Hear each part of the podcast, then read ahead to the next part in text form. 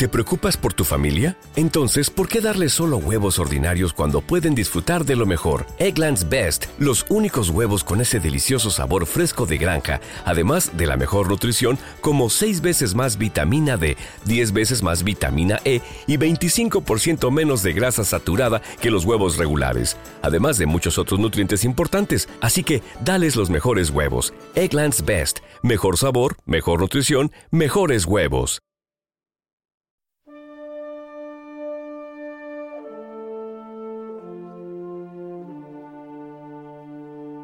Vivimos la Pasión, editado y producido por la Caja Cofrade, te pide la venia para el inicio del programa de esta semana.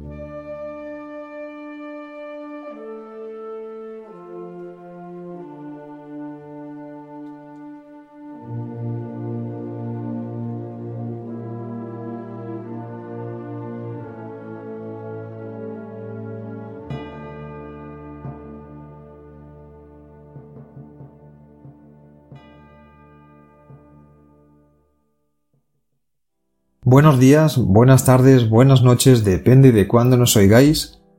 Nuevamente, Vivimos la Pasión, el programa, el podcast que edita y que produce la Caja Cofrade, se acerca a vuestros hogares y a través de vuestros dispositivos electrónicos os trae contenidos interesantes.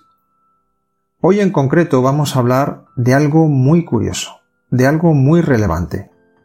Vamos a hablar del Santo Grial. Más específicamente, vamos a hablar del Santo Grial del Santo Cáliz que se custodia en la Catedral de Valencia, ciudad que se encuentra en España. Antes de nada, la primera pregunta que nos surge es precisamente ¿qué es el Santo Grial? ¿Qué es ese Santo Cáliz? A ello podemos responder de una manera muy sencilla es un cáliz judío hecho en un material que es ágata veteada, pulido, y en el que además hay una curiosa inscripción. Más allá de las leyendas, muchas de ellas basadas sobre verdades, e incluso más allá de la ficción sobre el Santo Grial, la tradición y lo que es más importante, los estudios científicos avalan que el cáliz que se venera en la Catedral de Valencia es el auténtico, es el que usó Jesucristo en la consagración de la última cena.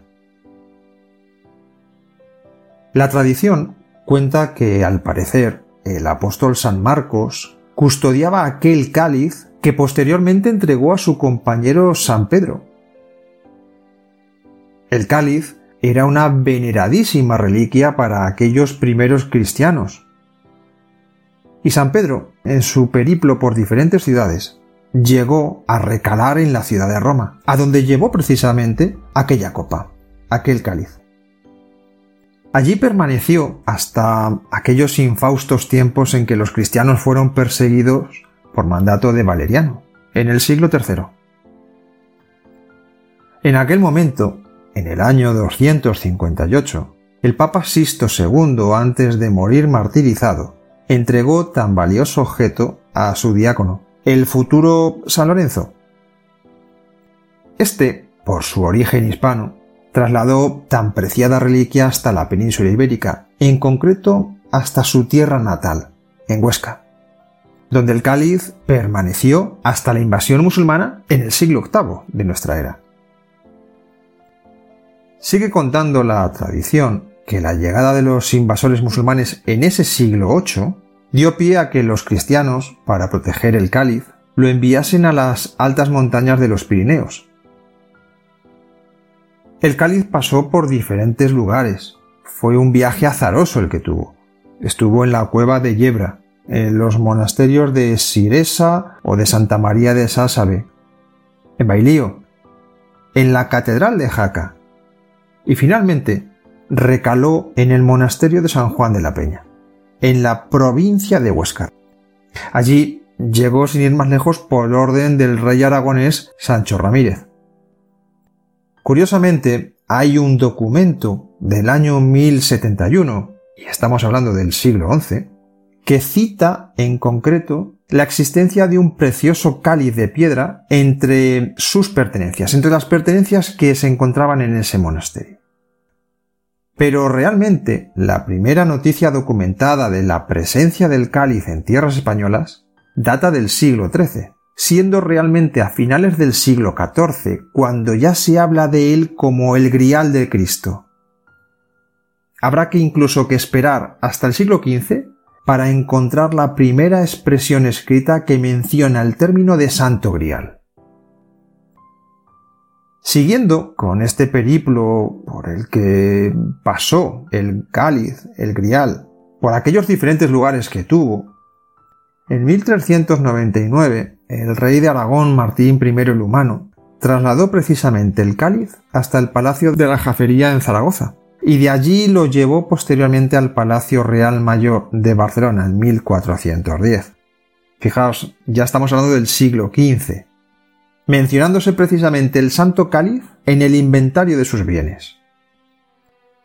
Su sucesor, el rey Alfonso V el Magnánimo, también de la corona de Aragón, llevó este relicario, un relicario que además se consideraba relicario real, hasta el Palacio Real de Valencia, y con motivo de la estancia de Alfonso V en Nápoles, donde tuvo que acudir para solventar diversos problemas bélicos, Alfonso V tuvo que entregar esta reliquia y otras tantas más a la Catedral de Valencia en el año 1437, digamos que en señal de préstamo, porque de hecho eh, la Catedral Valenciana estaba sufragando el coste de aquellos movimientos eh, militares belicosos que tenía Alfonso V en tierras napolitanas.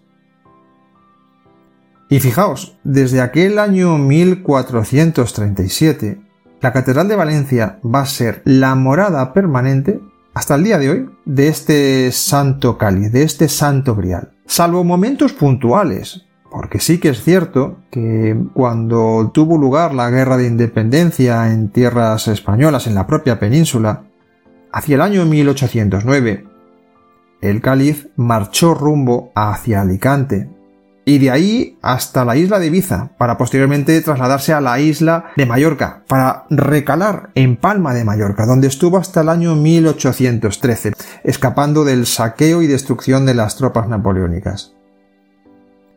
Incluso, en el transcurso de la Guerra Civil Española entre 1936 y 1939, se sabe que esta copa, que este santo grial, estuvo escondido no solo en la ciudad de Valencia, y no hablo de la catedral, sino que también llegó a estar escondido en la localidad de Carlet. Esta reliquia cristiana ha sido estudiada exhaustivamente no ahora, sino ya desde hace tiempo. Sin ir más lejos, en la década de 1950 fue estudiado por el catedrático de arqueología de la Universidad de Zaragoza, don Antonio Beltrán. En concreto, el Santo Grial es una pieza de 17 centímetros de altura, formada por tres partes diferentes.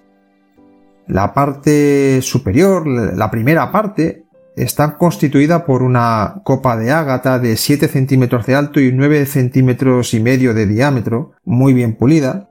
La piedra es catalogada realmente o estaba catalogada realmente en la antigüedad como sardius, muy representativa de la tribu de Judá a la que perteneció Jesús de Nazaret un ágata propia de Palestina, cerca de Alejandría.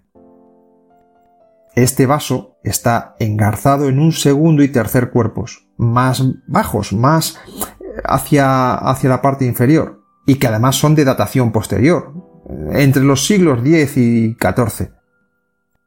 Esta parte más inferior tiene forma de copa de piedra invertida, es de arte islámico, está adornada por asas y por pie de oro grabado y joyas incrustadas.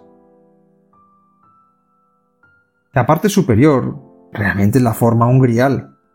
Es una copa alejandrina, claramente de origen oriental, según todos los estudios arqueológicos que se han realizado.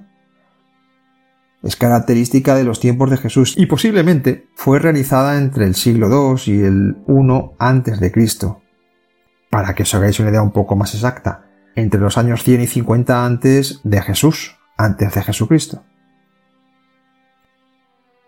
Estudios posteriores, como el realizado en 2016 por el catedrático de diseño de la Universidad Politécnica de Valencia, don Gabriel Songel, demuestran que el Santo Cáliz se compuso con un patrón de diseño de reflejo especular y medidas hebraicas, y encontró también, como curiosidad, un acróstico, es decir, un juego de letras que, traducido, adelanta hasta 300 años la primera referencia del grial.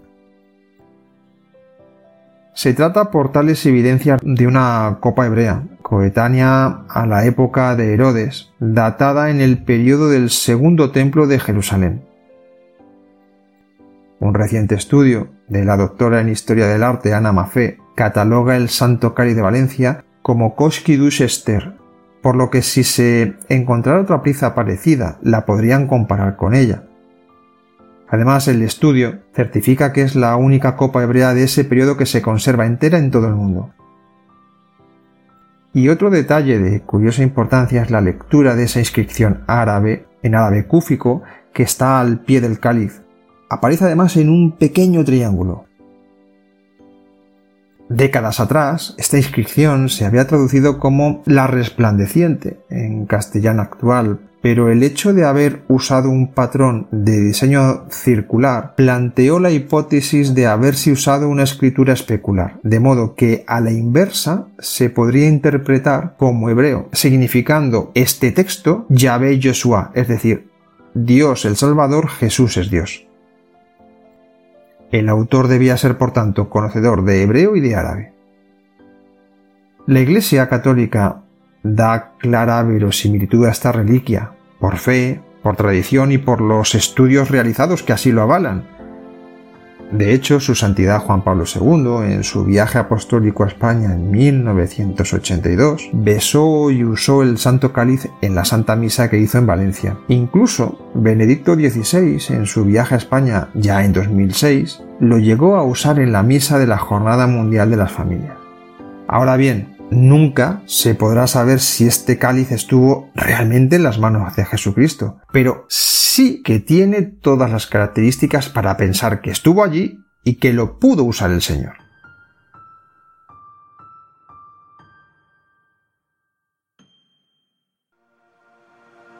La Caja Cofrade somos fabricantes de productos para hermandades, bandas, cuadrillas de costaleros, asociaciones, parroquias y cofrades a título particular. Desde Sevilla fabricamos, vendemos y distribuimos para toda España. Recuerda, la Caja Cofrade somos fabricantes de calidad. Desde productos tales como inciensos y consumibles, cerería, carcasas para móviles, costales, ropa para costaleros, por supuesto, también tenemos otra amplia variedad de surtido. Pulseras de tela, impresas y bordadas, y otro tipo de variedad de artículos tales como mascarillas personalizadas contra el coronavirus. Recuerda, la caja cofrade somos artesanos del mundo cofrade. Puedes encontrarnos en nuestra web www.lacajacofrade.com. Y también puedes contactar en nuestro teléfono y WhatsApp 622 919198.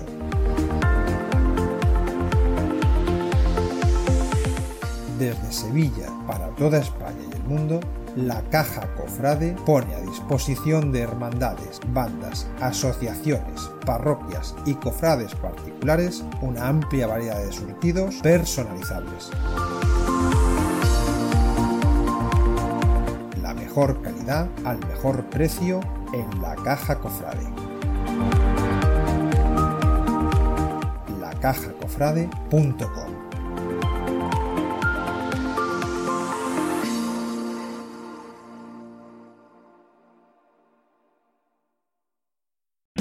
O'Reilly Auto Parts puede ayudarte a encontrar un taller mecánico cerca de ti. Para más información, llama a tu tienda O'Reilly Auto Parts o visita oreillyauto.com.